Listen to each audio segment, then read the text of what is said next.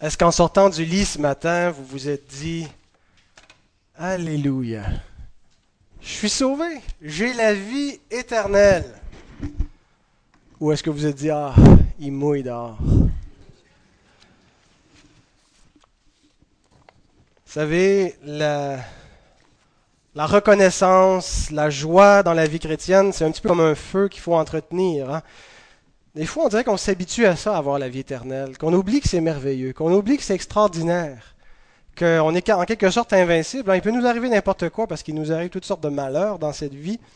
La vie est belle, mais euh, parfois difficile.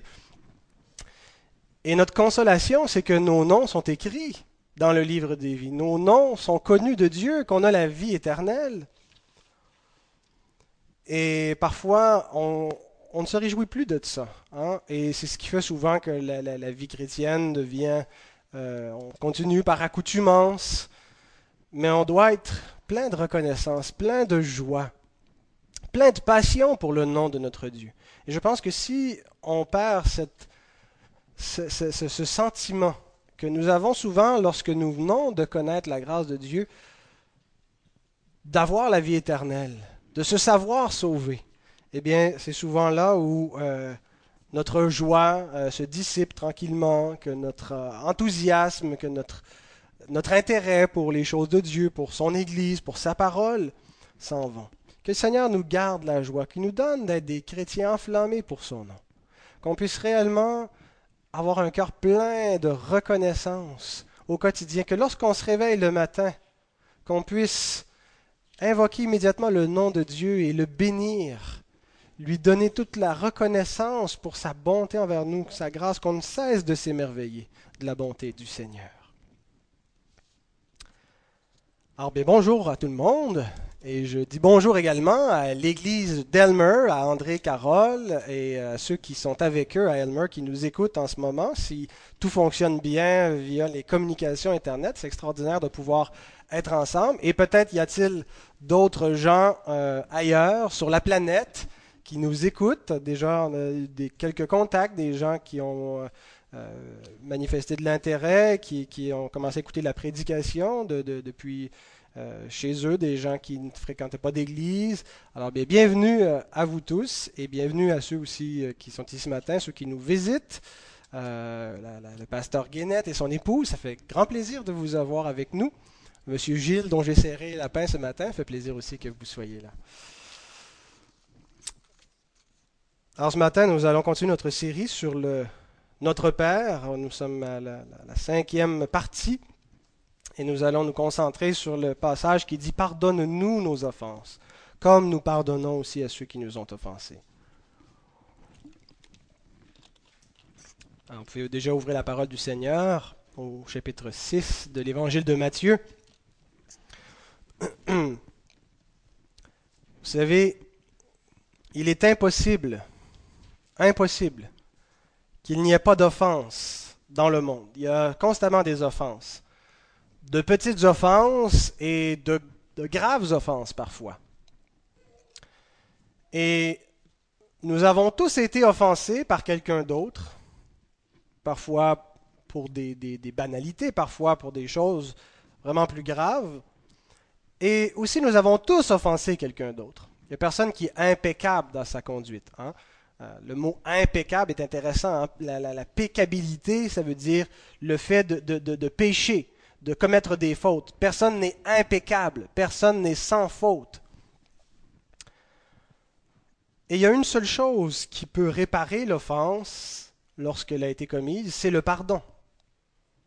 Vous savez, quand on a commis une faute envers quelqu'un, parfois on peut euh, remplacer, euh, je ne sais pas si on, a insulté quelqu'un, on peut lui faire des compliments euh, par la suite, mais reste que quand on a commis une offense, la seule chose qui va réellement faire se dissiper dans le cœur et dans la, relation, l'effet néfaste de l'offense, ça va être le pardon. Le pardon est si bienfaisant, si libérateur, à la fois pour celui qui pardonne. C'est vraiment euh, soulageant de pardonner. C'est pas agréable d'en vouloir à quelqu'un. C'est pas agréable d'avoir de, l'animosité envers une personne, d'avoir de la colère. mais de pouvoir être soulagé, de pouvoir avoir le cœur libéré de, de, ce qui euh, euh, nous obsède, de nos frustrations. C'est réellement libérateur. Et c'est très bienfaisant et très libérateur aussi que d'être pardonné. Lorsque on sait qu'on a commis une offense envers quelqu'un, lorsqu'on a blessé quelqu'un, lorsqu'on l'a insulté, c'est désagréable de savoir que la personne nous en veut. C'est désagréable de savoir qu'il y a quelque chose de brisé. Euh, on ressent souvent de la honte et le pardon vient rétablir une relation. C'est, ça nous fait apprécier davantage ce qu'on avait avant, qu'on a perdu entre-temps, quand on le retrouve, hein, quand on, se chicane dans un couple. Hein, je présume que ça vous arrive à vous aussi. Euh, les moments qui suivent la réconciliation, lorsqu'on se pardonne, hein, on, apprécie encore plus notre couple, notre relation, euh, du fait que pendant un instant, la, la communion a été altérée. Alors le pardon est si bienfaisant.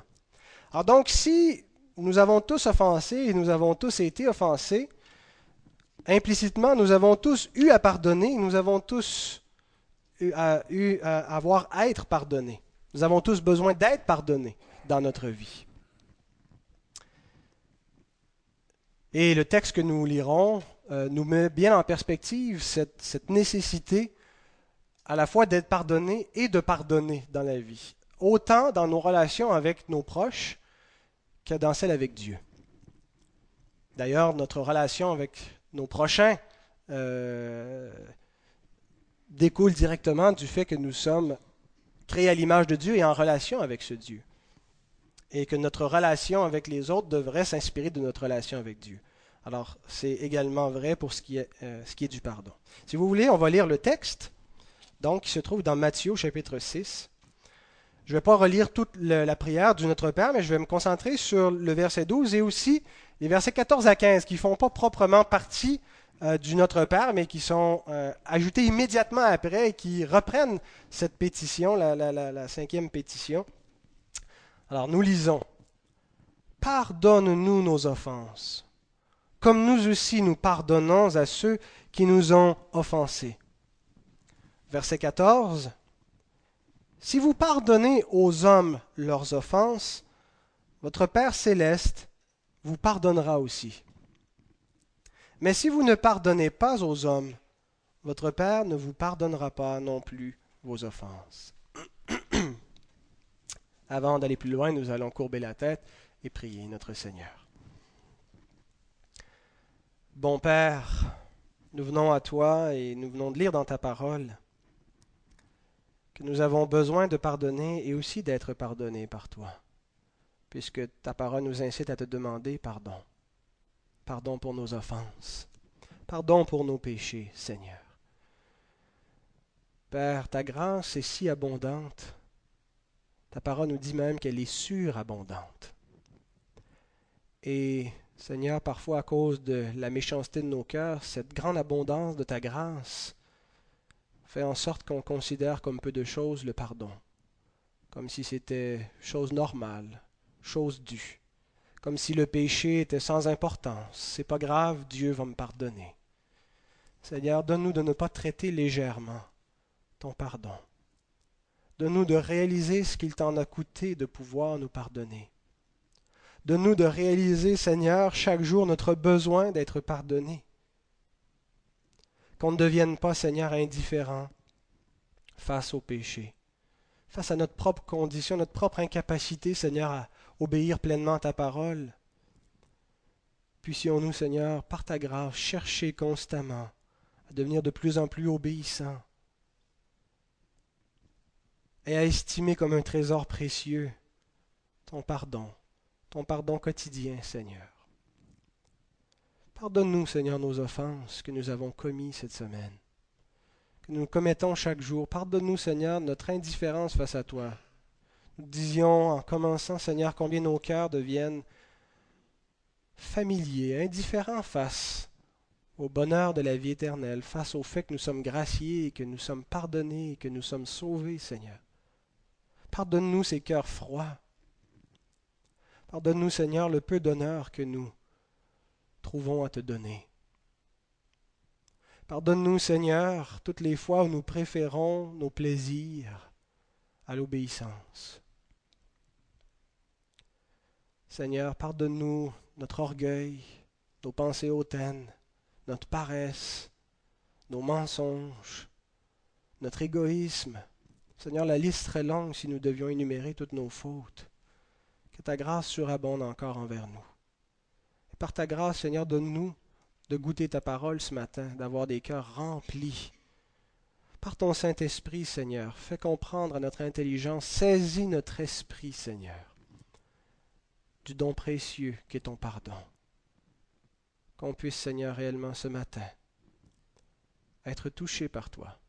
Nous te le demandons au nom de Christ, notre médiateur, celui en qui nous avons le pardon, le pardon éternel. Amen.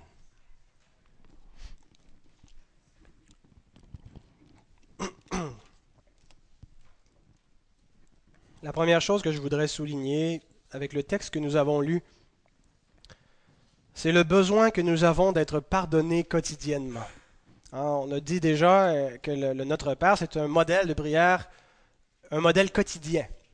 Hein, ce n'est pas la prière qu'on fait une fois par mois, une fois par année, c'est ça nous énumère ce que le chrétien a besoin continuellement, et ce qu'on a besoin continuellement et quotidiennement à chaque jour, c'est du pardon de Dieu, parce que chaque jour nous péchons encore. Vous savez, nous tenons par une seule chose, la grâce de Dieu. Nous subsistons par la grâce de Dieu. Si je peux me tenir devant vous ce matin au nom du Dieu vivant, au nom de l'Éternel des armées, si nous pouvons tous ensemble entrer dans le Saint Sanctuaire sans être foudroyés par la colère divine, ce n'est pas en raison de notre sainteté, c'est en raison de la miséricorde divine qui s'est manifestée en Jésus-Christ. Nous sommes rachetés définitivement, mais nous sommes transformés progressivement, tranquillement. C'est comme si Dieu ne nous a pas donné l'ensemble des bénéfices de la rédemption de Christ. On a encore une espérance, on attend tout l'effet de notre, euh, de notre rédemption. Et en attendant, nous péchons encore et par conséquent, nous avons quotidiennement besoin de la grâce de Dieu. Nous avons quotidiennement besoin que Christ nous lave les pieds. Hein. C'est l'image qu'il donne à ses disciples euh, lorsqu'il leur lave les pieds. Dit celui qui a été lavé qui a été, est définitivement pur, mais il a encore besoin qu'on lui lave les pieds pour être pur. Hein, c'est cette idée que nous marchons dans un monde souillé et que bien que lavé une fois par le baptême, par le fait que nous sommes convertis, que nous sommes régénérés, nous avons encore des souillures dans ce monde et nous avons besoin que notre Seigneur nous lave les pieds. La seule chose qui est nécessaire pour obtenir ce pardon, ce n'est pas quelque chose qu'on peut, on peut pas le mériter, on peut pas le gagner, on peut pas se montrer à Dieu plus sincère qu'on l'est réellement. La seule chose que Dieu exige pour nous donner quotidiennement son pardon, c'est que nous confessions quotidiennement nos péchés.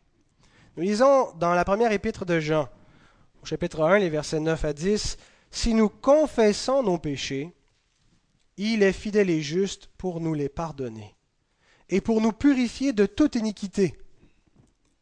Si nous disons que nous n'avons pas de péché, nous le faisons menteur et sa parole n'est point en nous. On dit parfois qu'il y a une seule chose qui nous qualifie pour la grâce de Dieu, c'est le péché. Ce n'est pas la, qualification qu'on aurait souhaité, mais ça nous révèle notre besoin le plus fondamental plus fondamental encore que la respiration. Vous savez, les hommes, s'ils cessent de respirer, ils meurent. Mais s'ils n'ont pas la grâce de Dieu, ils meurent éternellement. Nous avons besoin de la grâce de Dieu de manière absolue. Nous avons besoin de son pardon. Et la Bible dit que si nous confessons nos péchés, si nous confessons à Dieu, si nous lui confessons que nous sommes des pécheurs, que nous demandons pardon devant lui, nous lui exprimons notre regret pour nos fautes, ce n'est pas une condamnation qui nous attend. Ce n'est pas une condition, je te pardonne si tu ne recommences plus. C'est une grâce absolue, inconditionnelle. Il est fidèle et juste pour nous pardonner toutes nos fautes. Toutes nos fautes. Et si on pense qu'on n'a pas besoin de ce pardon quotidien. Si on pense qu'on est suffisamment juste, ou que ce qu'on fait, ce n'est pas vraiment un péché, en tout cas pas de notre point de vue, eh bien nous nous trompons nous-mêmes. Nous le faisons menteur. Sa parole n'est point en nous si nous pensons que nous n'avons pas besoin quotidiennement de la grâce et du pardon de Dieu. Qui que nous soyons. Nous vivons une époque qui rejette la culpabilité et qui embrasse la complaisance. Aujourd'hui, il n'est plus question, euh, il n'y a, plus de culpabilité. Ça n'existe plus des péchés aux yeux de notre génération. Les seuls péchés qui existent, c'est l'intolérance. Hein, si on ose euh, condamner quelqu'un pour sa conduite morale, ça c'est une faute morale. Mais pour le reste, tout est ouvert. On peut faire la vie comme on l'entend, interpréter la moralité comme on le veut. Tout est ouvert, il n'y a, pas de, moralité prédéfinie par, Dieu. Dieu laisse l'homme libre, si Dieu existe, bien sûr, d'après ce que les hommes en pensent aujourd'hui. C'est ce qu'on appelle la complaisance. On se complaît dans nos propres voies, dans l'état des choses. et il n'est pas question du tout de remettre en question nos actions, notre comportement, notre éthique, nos valeurs, nos orientations sexuelles, nos choix de vie. On rejette totalement l'idée de la culpabilité, qu'on soit coupable d'une faute morale. Et les gens trouvent qu'on est donc bien chrétien, euh, pardon, euh, négatif, nous les chrétiens. Hein. On est tellement chrétiens qu'on est... Euh, les chrétiens sont, négatifs. Vous êtes donc plates, vous autres, les chrétiens. Hein, tout est noir, toujours du, péché, toujours en train de condamner le monde, les autres. Et vous donnent vos affaires.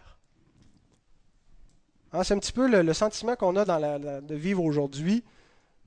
Les gens nous voient comme ça, comme des gens négatifs, des gens qui ont reçu des valeurs traditionnelles, d'une morale ancestrale, euh, et qui la défendent au nom d'un certain Dieu, puis qui sont toujours négatifs.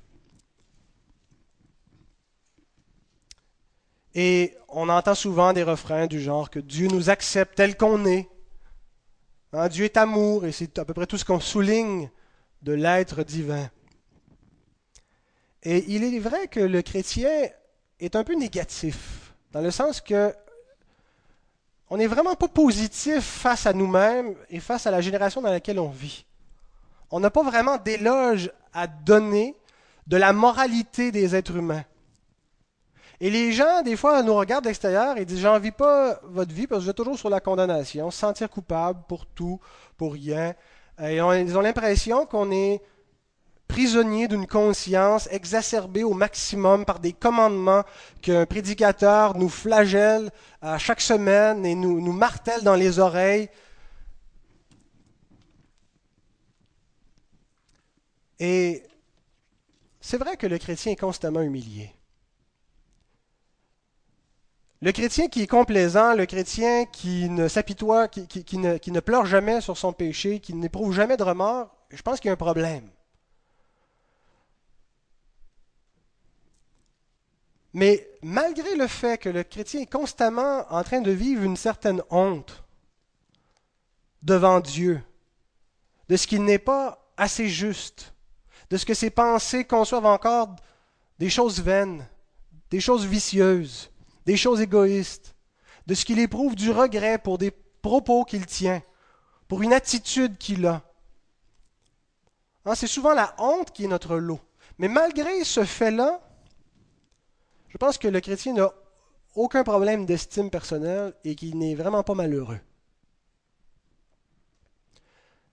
Je dois vous admettre, je ne sais pas pour vous, euh, mais mon lot quotidien de marche avec le Seigneur, il y a une grosse partie de, honte. Pas la honte de Dieu, une honte de moi-même.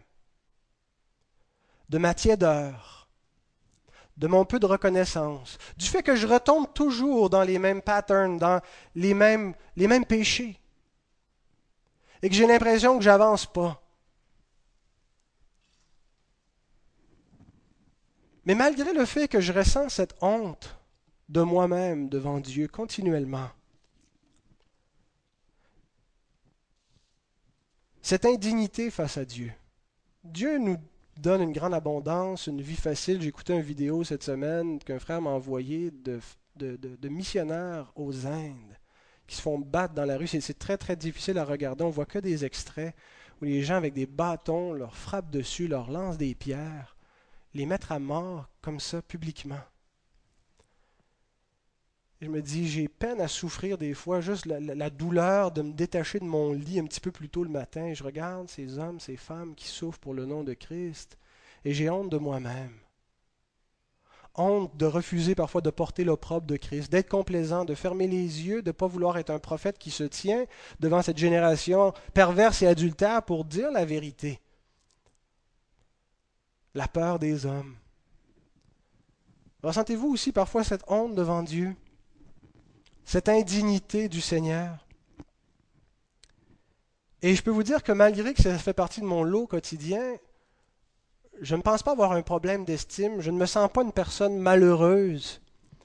Et je crois savoir pourquoi est-ce qu'il en est ainsi, que malgré que j'ai honte de moi, je suis heureux. C'est à cause de ce qu'on lit dans Hébreu 9, 14. Combien le sang de Christ combien plus le sang de Christ, qui par un esprit éternel s'est offert lui-même sans tâche à Dieu, purifiera-t-il votre conscience des œuvres mortes, afin que vous serviez le Dieu vivant? C'est quoi ces œuvres mortes?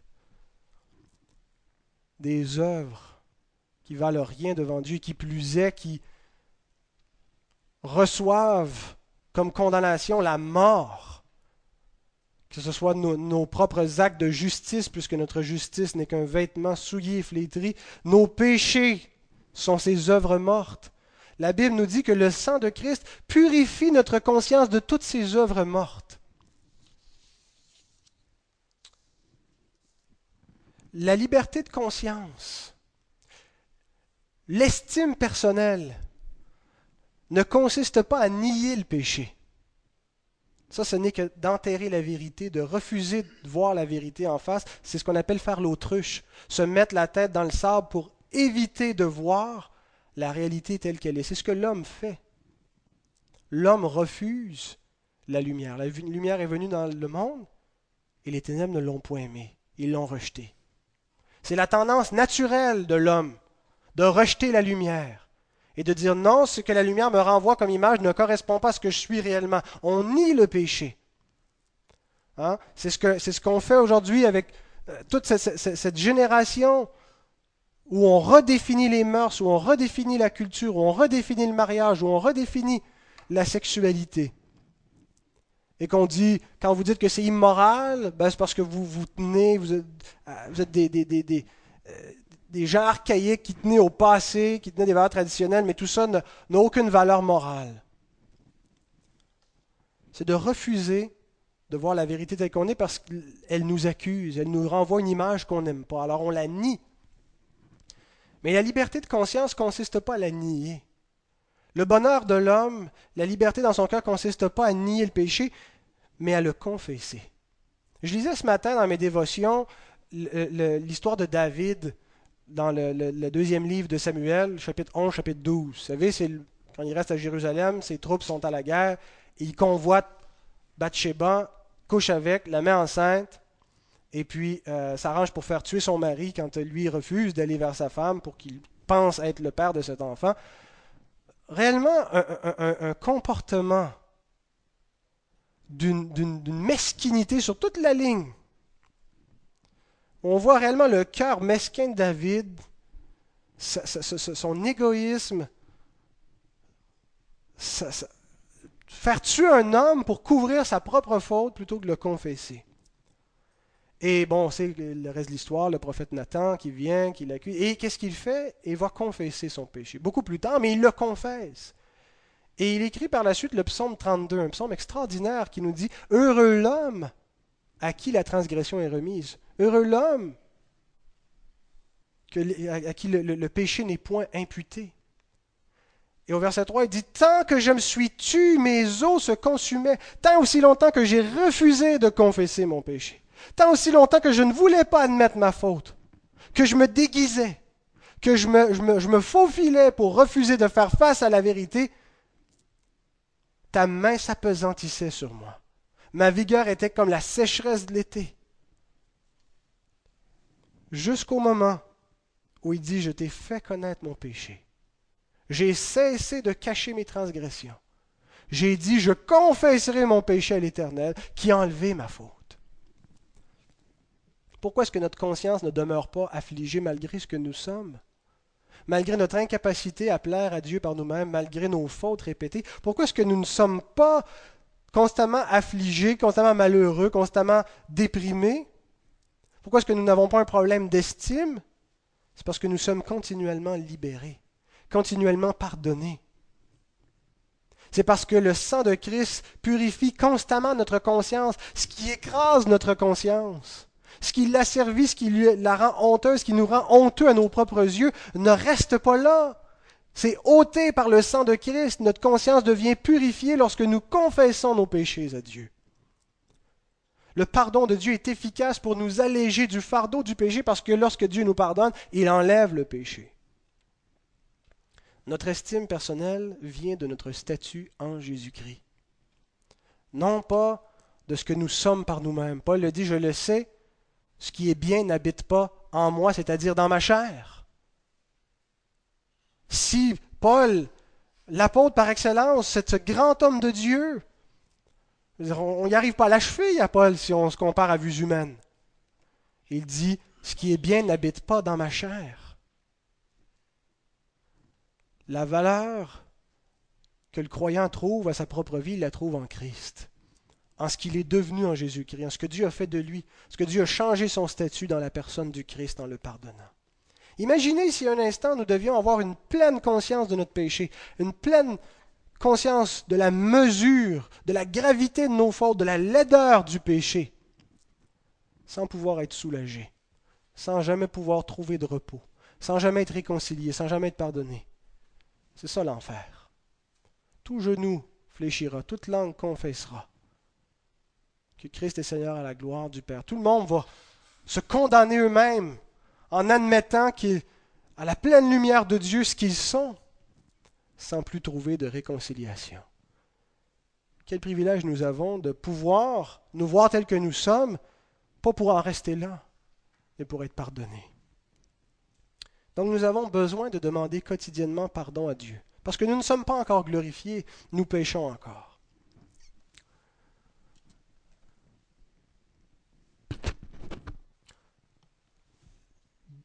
Le deuxième point que j'aimerais souligner dans ce texte, c'est quelque chose qui est frappant en lisant le verset. Le pardon de Dieu semble conditionnel. Hein, quand on lit cela, Dieu nous pardonnera si nous pardonnons ceux qui nous ont offensés. Et qui plus est, Dieu ne nous pardonnera pas si nous ne pardonnons pas les, péchés de ceux qui nous ont offensés. Ça nous donne l'impression que le salut est conditionnel. Hein. Ça vient un petit peu renforcer la thèse des Arméniens qui croient la perte du salut ou des légalistes qui croient qu'on a le salut si on fait telle et telle chose, que la foi, n'est pas suffisant, il faut y ajouter ou dans d'autres milieux, on enseigne des bénédictions, que Dieu a des bénédictions conditionnelles. Euh, que le moment où on ne pardonne plus, nos péchés commencent à s'accumuler. Hein, si, tu retiens les, péchés de quelqu'un, ben, les tiens s'accumulent, s'accumulent, puis là, ben, là tu n'as plus la bénédiction, puis les malheurs te tombent sur la tête un après l'autre. Alors c'est pour ça, des fois, quand quelqu'un est très, très, très malade, on dit, ben, tu dois avoir un péché caché dans ta vie.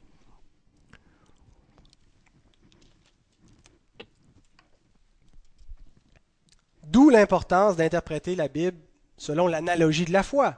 En Romains 12, 6, celui qui prophétise, qu'il le fasse selon l'analogie de la foi. C'est quoi ça, interpréter la Bible selon l'analogie de la foi? David, Clara, Julie, Odette, vous êtes supposé savoir ça, c'est ce qu'on a vu dans les, euh, les rencontres là, le matin.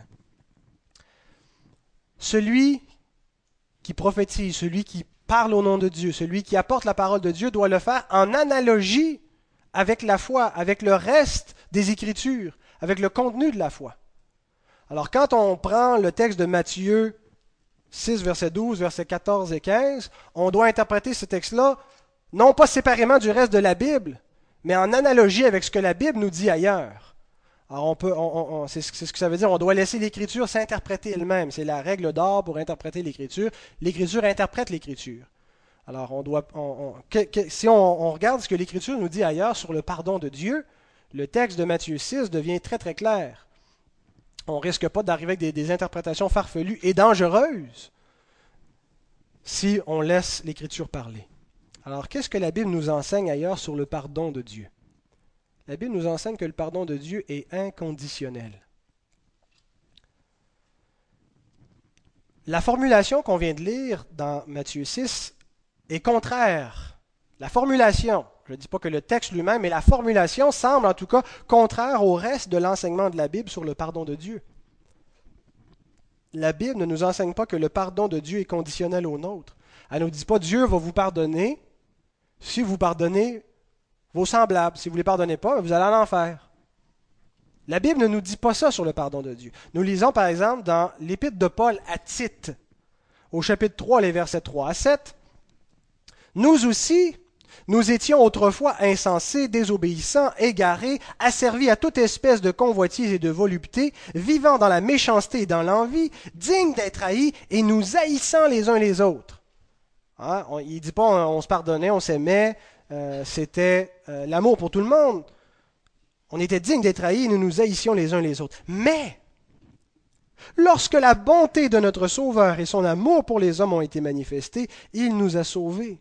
Non à cause des œuvres de justice que nous aurions faites, mais selon sa miséricorde, par le baptême de la régénération et le renouvellement du Saint-Esprit, qu'il a répandu sur nous avec abondance par Jésus-Christ notre Sauveur, afin que, justifiés par sa grâce, nous devions nous devenions en espérance héritiers de la vie éternelle. Ce passage ne nous dit pas que parce que nous avons aimé nos semblables et que nous les avons pardonnés, Dieu nous a pardonnés. Il dit exactement le contraire. Il nous dit que nous n'aimions pas nos semblables, que nous nous haïssions, que nous étions dignes d'être haïs, que nous haïssions les autres. Nous ne pardonnions pas, nous entretenions des querelles,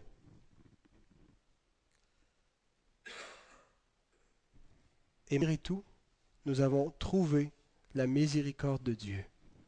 Dieu nous a fait grâce.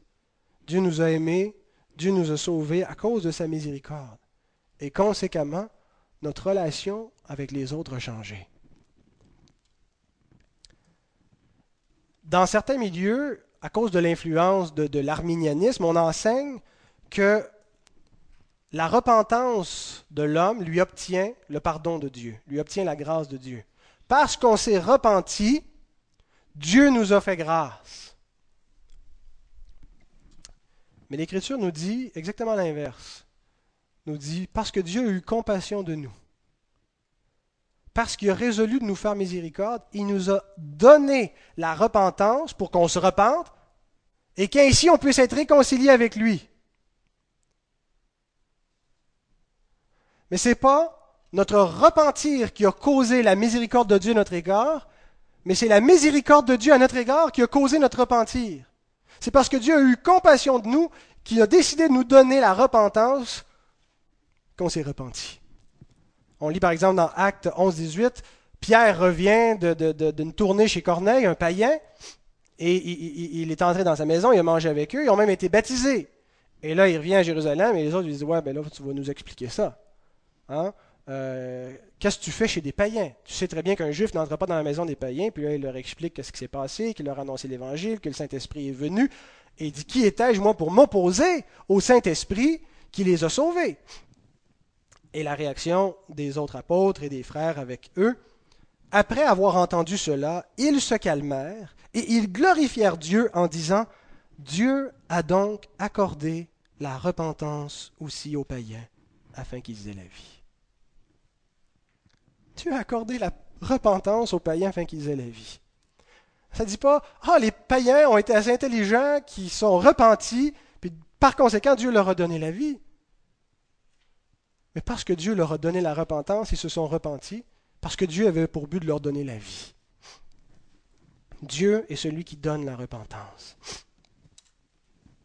La grâce de Dieu est inconditionnelle. Il y a un passage que j'aime beaucoup, Romains 5, 6 à 8.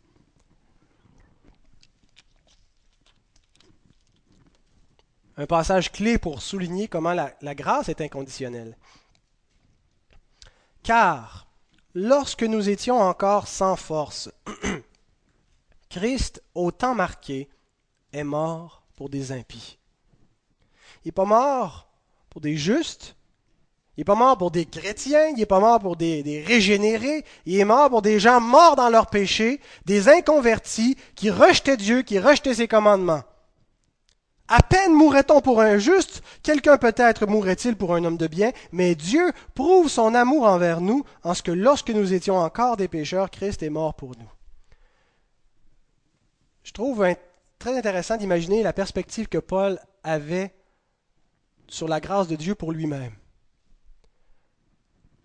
Hein, Paul parle au nous et il dit, pendant que j'étais encore un inconverti, pendant que Christ était sur terre, que je ne, le connaissais pas, que j'étais un impie, il est mort pour moi. Et quand on comprend la compréhension que Paul avait de l'expiation, c'est-à-dire il comprenait l'expiation comme étant quelque chose d'efficace, donc de destiné seulement aux élus, seulement à ceux qui vont être sauvés, seulement à ceux à qui Dieu va donner la repentance et la foi. Il dit, Christ est mort pour ses élus, il est mort pour moi qui avais choisi, alors que j'étais encore un impie. Alors que je rejetais encore la grâce de Dieu, que je rejetais sa gloire, que je rejetais ses commandements, Christ est mort pour moi. Lorsque Christ est mort, au moment historique où Christ est mort, ça a été la manifestation de la grâce de Dieu pour ses élus, même ceux qui étaient encore inconvertis à ce moment-là. Savez, Christ est mort, puis il y a des gens qui sont morts avant Christ, qui ont quand même été sauvés, parce qu'ils ont été sauvés par le Christ, qui est venu après eux, qui a racheté leur péché. C'est ce que nous dit Hébreu 9.15, qu'ils ont reçu l'héritage avant que le médiateur de l'alliance vienne. Mais quand il est venu, il a payé pour les transgressions qui avaient été commises au temps de cette alliance-là, et, de sorte qu'ils ont pu être sauvés à cette époque-là. Donc, il y, a des, gens qui étaient déjà sauvés pour lesquels Christ est mort, il a, racheté leurs bénéfices, mais il y a des gens qui ne connaissaient pas encore Christ, qui étaient des inconvertis, et Paul faisait partie de ceux-là. Et il dit alors que j'étais un impie, Christ est mort pour moi. C'était différent de mourir pour Pierre et pour Jean, pour Jacques, parce que c'était ses intimes, c'était ses amis. Ils avaient connu une conversion, ils avaient déjà reçu les bénéfices de la nouvelle alliance avant même qu'elle soit conclue. Mais c'était quelque chose d'autre de mourir pour Paul, qui était un ennemi, qui était à l'extérieur, qui était un élu, mais inconverti, contrairement aux autres. Et il dit, malgré ce statut d'impiété, de rébellion face à Dieu, au moment où Christ est mort, c'est pour moi qu'il est mort. Et en cela, Dieu a prouvé son amour. Il a prouvé que son amour est inconditionnel. Il a prouvé que ce n'était pas grâce à ma repentance qu'il m'aimait, parce que je ne m'étais pas encore repenti que Christ était déjà mort pour moi. Et cela est vrai pour tous ceux qui ont été sauvés par le Christ, qui étaient encore inconvertis au moment où il est mort. Ça nous inclut tous. Lorsque Christ est mort pour nous, nous n'étions pas encore vivants, mais Dieu savait très bien que lorsque nous vivrions, nous pécherions aussi. Nous serions des impies donc. Et nous étions encore des impies que Christ était mort pour nous. Et en cela, Dieu a prouvé son amour. De sorte que personne ne peut dire que l'amour de Dieu et la grâce de Dieu, le pardon de Dieu est conditionnel à quelque chose qu'on aurait à faire avant de le recevoir.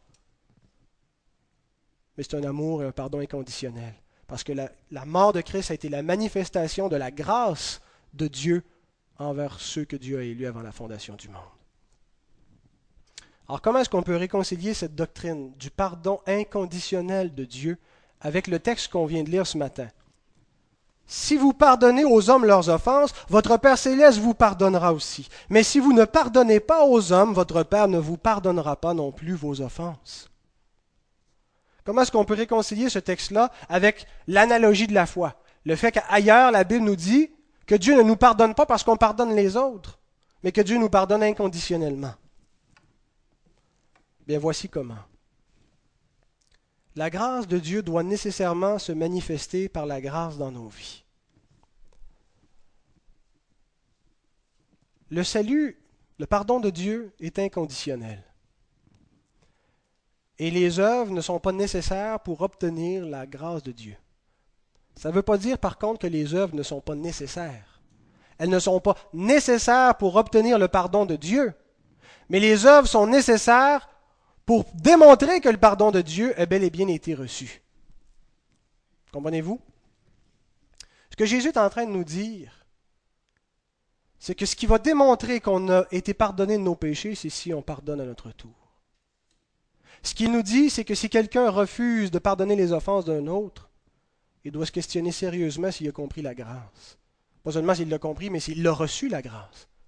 Parce que lorsqu'on a reçu la grâce, lorsqu'on se sait gracier, lorsqu'on se sait pardonner de nos péchés, ça peut faire une seule chose dans notre vie, c'est reproduire cette grâce, c'est transformer notre cœur. Ça ne veut pas dire qu'on devient parfait en le faisant. On va le faire de manière imparfaite, mais on va le faire.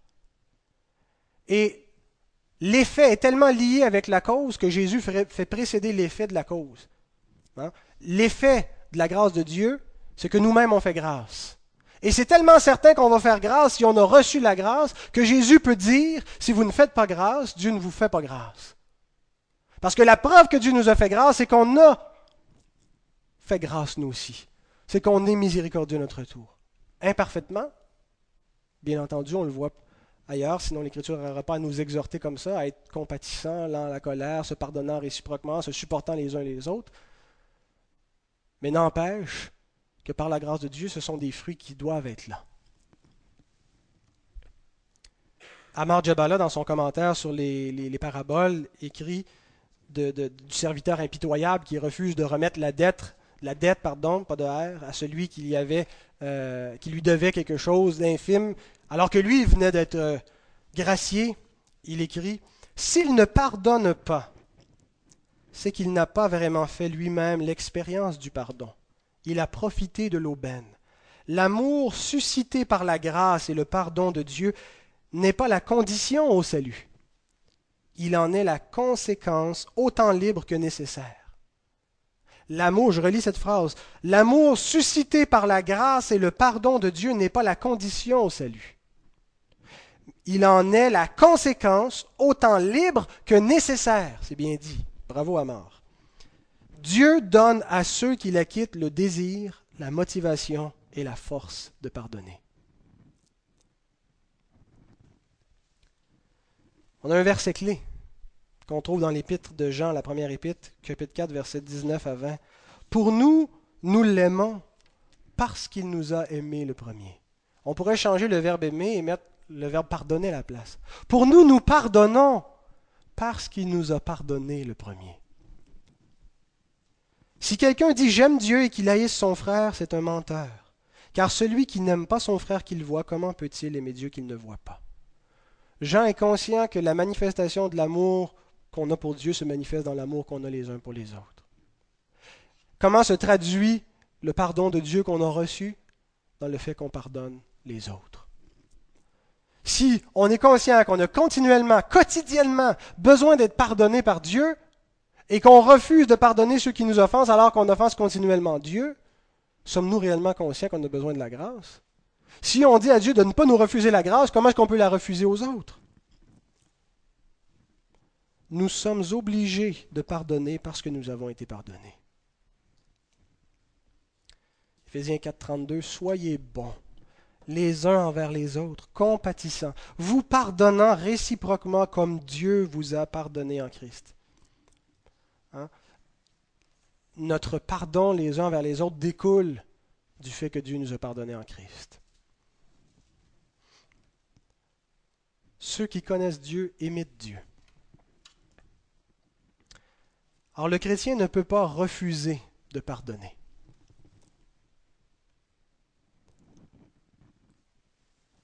Ça ne veut pas dire que pardonner, c'est quelque chose de facile. Il y a des choses très faciles à pardonner, des des des banalités. Hein, si quelqu'un, on marche en public, il nous accroche sans le faire exprès, on ne lui en veut pas jusqu'à jusqu'à notre mort. Hein, il dit pardon, puis habituellement, ça finit là. Mais il y a des choses qui sont un petit peu plus dures à pardonner. Pardonner, c'est cesser d'en vouloir à quelqu'un. C'est de remettre une dette. L'idée de la dette est très très présente avec le pardon. Quelqu'un nous doit quelque chose, quelqu'un nous a fait offense et on le libère complètement. On cesse de lui en vouloir. C'est accepter le tort qui a été fait et passer par-dessus. Oublier une offense. Bien sûr, il y a des choses qui vont être très difficiles à pardonner, ou ça va être plus, facile, difficile d'appliquer ce que, veut dire le pardon. Il y a un psychologue qui me racontait à la prison où je travaille, euh, vous avez peut-être entendu parler de cette histoire de deux, deux, anciens détenus qui étaient en libération conditionnelle et qui euh, ont fait la fête, étaient ivres et euh, ont ramassé deux jeunes, un garçon de 14-15 ans avec sa petite amie qui sortait de, la ronde, il était sur le, pont Jean-Cartier. Et ils, ont, ils les ont brutalisés, ils ont, ils ont jeté le, jeune homme en bas dans l'eau qui s'est noyé, il est mort. Ils ont violé la, la jeune fille, ils l'ont jeté aussi. Et je ne sais pas si c'était les parents du garçon ou de la fille qui ont, décidé de pardonner à ces deux agresseurs, à ces deux meurtriers. Et ils sont allés plus loin, sont allés jusqu'à rencontrer, euh, à vouloir les rencontrer. Il y en a un seul des deux qui a accepté de les rencontrer et qui a, compris. Il s'attendait réellement à recevoir des insultes, à recevoir toute leur haine. Et il dit que il, se préparait déjà, il les détestait. Il ne les avait pas rencontrés, mais il détestait les parents de sa victime. Et puis quand il les a rencontrés, ils leur ont manifesté de la grâce. Ils lui ont manifesté de l'amour. Ils lui ont dit qu'il le pardonnait. Ils l'ont pris dans leurs bras. Et le psychologue qui me racontait ça, il dit, quand j'ai entendu cette histoire, j'ai eu beaucoup de mépris pour ces gens-là. Moi, ils pouvaient être faibles ils pouvaient être des moutons comme ça. Pas d'honneur. Et il dit plus tard, il les a lui-même rencontrés, ces personnes-là, et il l'a compris. Il a compris que c'était la seule chose qu'il pouvait faire pour être libéré. La seule chose qu'il pouvait faire pour ne pas traîner toute leur vie cette, cette, cette douleur atroce, d'entretenir la haine contre ce meurtrier, contre ce violeur. Et il dit, il y a eu à partir de ce moment-là énormément de respect pour eux. Ces gens-là étaient des chrétiens, sans aucun doute. Et le détenu lui-même, ça l'a changé, cette grâce-là. C'est à partir du moment où il a reçu cette grâce, où ses parents, les parents lui ont montré le pardon, qu'il a compris la gravité de sa faute. Avant ça, il ne les connaissait même pas, mais il les détestait parce qu'il s'attendait à recevoir leur insulte. C'est un mécanisme de protection, de, de, rejeter le blâme sur la société, sur un autre, de ne pas prendre la culpabilité. Et quand ils lui ont offert la miséricorde, il s'est repenti. Et là, il a eu honte. Et là, il a souffert. Il a regretté. Il a compris la méchanceté de son acte. Il y a un film qui vient de sortir, ça fait pas longtemps, Les Sept jours du Talion. Vous avez peut-être vu ça? Où c'est l'histoire de, la fille d'un médecin qui, euh, se fait enlever, violer et tuer. Et euh, le père, qui, est médecin, retrouve l'assassin et va le martyriser pendant sept jours avant de le tuer pour venger. Et j'écoutais Claude Legault qui joue le, père en question euh, dans une entrevue qui parle un peu du personnage et il dit souvent, c'est ce qu'on ce qu'on sent. On s'imagine quelqu'un ferait du tort à nos enfants. C'est la vengeance qui pourrait nous satisfaire. Et on se rend compte que cet homme-là, en parlant de son personnage, devient complètement prisonnier de sa vengeance. Totalement esclave de sa haine. Où ça le mène. Il est plus malheureux. Plus il avance, plus il est pris, plus il est dans une noirceur, dans les ténèbres. Il y a une seule chose qui peut libérer notre cœur, c'est le pardon, c'est la grâce. Et c'est pas toujours facile de pardonner. Je peux imaginer comment ça doit être atroce. Des parents qui ont perdu des enfants, qui ont été enlevés. Tu sais pas ce qui est arrivé. Je ne sais pas comment on peut se remettre de ça. Mais le chrétien ne peut pas refuser de pardonner.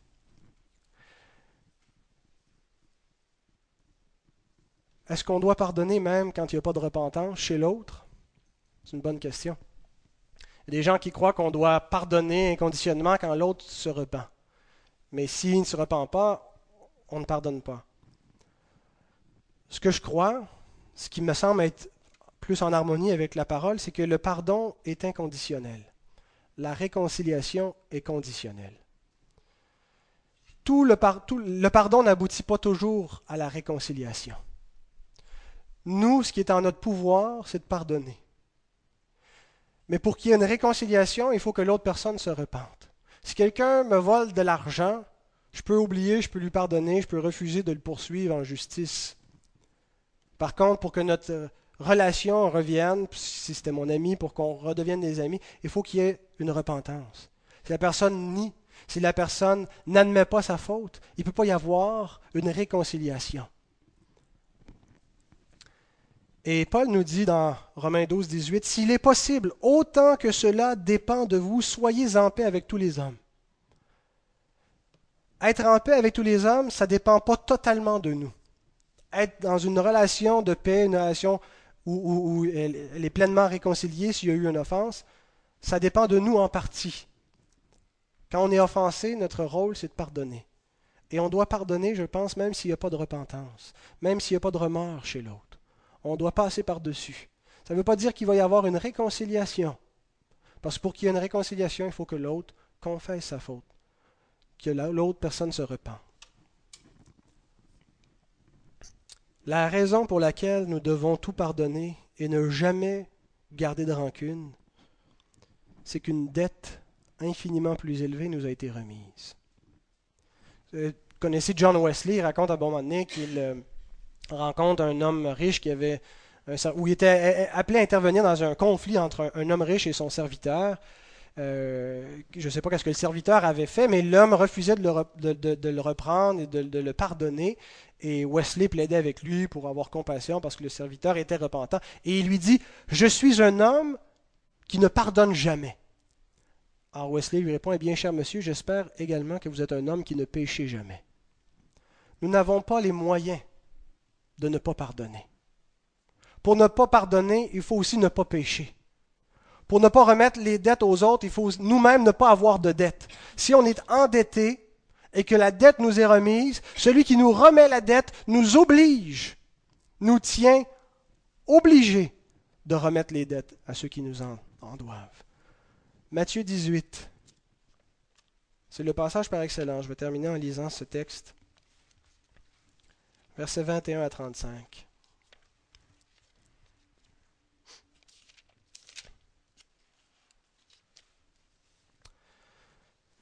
Pierre s'approcha de lui et dit, Seigneur, combien de fois pardonnerai-je à mon frère lorsqu'il péchera contre moi? Sera-ce jusqu'à sept fois Jésus lui dit, Je ne te dis pas jusqu'à sept fois, mais jusqu'à septante fois sept fois.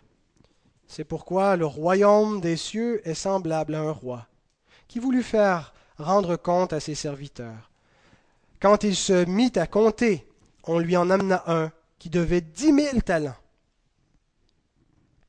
Dix mille talents, je, me souviens plus, j'avais regardé dans le livre des paraboles, mais euh, c'est une dette impayable. Hein. c'est plusieurs millions de dollars. Et là, ce qu'il lui offre, c'est complètement ridicule. Ce qu'il lui offre, c'est de le rembourser avec son salaire, mais c'est impossible. Imaginez que vous, vous deviez 20 millions de dollars et que vous offrez de rembourser. Vous savez très bien que vous ne pouvez pas payer même pas les intérêts de cette somme. C'est impossible. Comme il n'avait pas de quoi payer, son maître ordonna qu'il fût vendu, lui, sa femme, ses enfants et tout ce qu'il avait, et que la dette fût acquittée. Le serviteur, se jetant à terre, se prosterna devant lui et dit Seigneur, aie pitié envers moi, et je te paierai tout. Ému de compassion, le maître de ce serviteur le laissa aller et lui remit la dette. Après qu'il fut sorti, ce serviteur raconta, pardon, rencontra un de ses compagnons lui devait cent deniers. Il le saisit et l'étranglait en disant Paie ce que tu me dois. Son compagnon, se jetant à terre, le suppliait, disant Aie patience envers moi, je te paierai. Mais l'autre ne voulut pas, et il alla le jeter en prison jusqu'à ce qu'il eût payé ce qu'il devait. Ses compagnons ayant vu ce qui était arrivé, furent profondément attristés, et ils allèrent raconter à leur maître tout ce qui s'était passé. Alors le maître fit appeler ce serviteur, et lui dit Méchant serviteur, je t'avais remis en entier ta dette, parce que tu m'en avais supplié. Ne devais-tu pas aussi avoir pitié de ton compagnon, comme j'ai eu pitié de toi et son maître irrité le livra au bourreau jusqu'à ce qu'il eût payé tout ce qu'il devait. C'est ainsi que mon Père céleste vous traitera si chacun de vous ne pardonne à son frère de tout son cœur. C'est exactement le même enseignement que nous retrouvons dans le texte que nous avons lu ce matin dans le Notre Père. Ce n'est pas que le pardon de Dieu est conditionnel au nôtre, mais le serviteur méchant démontre que la grâce qu'il avait reçue n'a rien changé dans son cœur. Vous savez, si nous prétendons être chrétiens, nous devons avoir les fruits pour le prouver. Si nous disons que nous connaissons le Seigneur, ça doit se démontrer par des œuvres. Et une des œuvres par excellence, c'est la miséricorde qui est reproduite. Si quelqu'un refuse de pardonner, Seigneur lui dit, as-tu réellement été pardonné? As-tu réellement fait l'expérience de la grâce? Cet homme-là devait infiniment plus, avait une dette impayable exactement comme nous devant Dieu. Quand on nous remet une dette impayable, quand on se lève le matin et qu'on se sait soulagé, aujourd'hui je peux mourir en paix. Je suis quitte de toutes mes dettes, j'ai la vie éternelle. Quand on se sait soulagé, qu'on sait ce qu'on devait, ça produit en nous la reconnaissance, n'est-ce pas? Quand on réalise pleinement ce que Dieu a payé, quand on réalise que son Fils est venu dans le monde et qu'il a été maudit comme un malfaiteur sur la croix, qui a été puni pour nos péchés, qui a subi la colère de Dieu parce que c'était le prix nécessaire pour être pardonné, et que toutes nos fautes nous ont été remises. Quand on comprend ça, comment est-ce que ça peut laisser notre cœur indifférent? Comment est-ce que ça peut ne pas produire en nous le pardon et la miséricorde envers tous ceux qui nous offensent?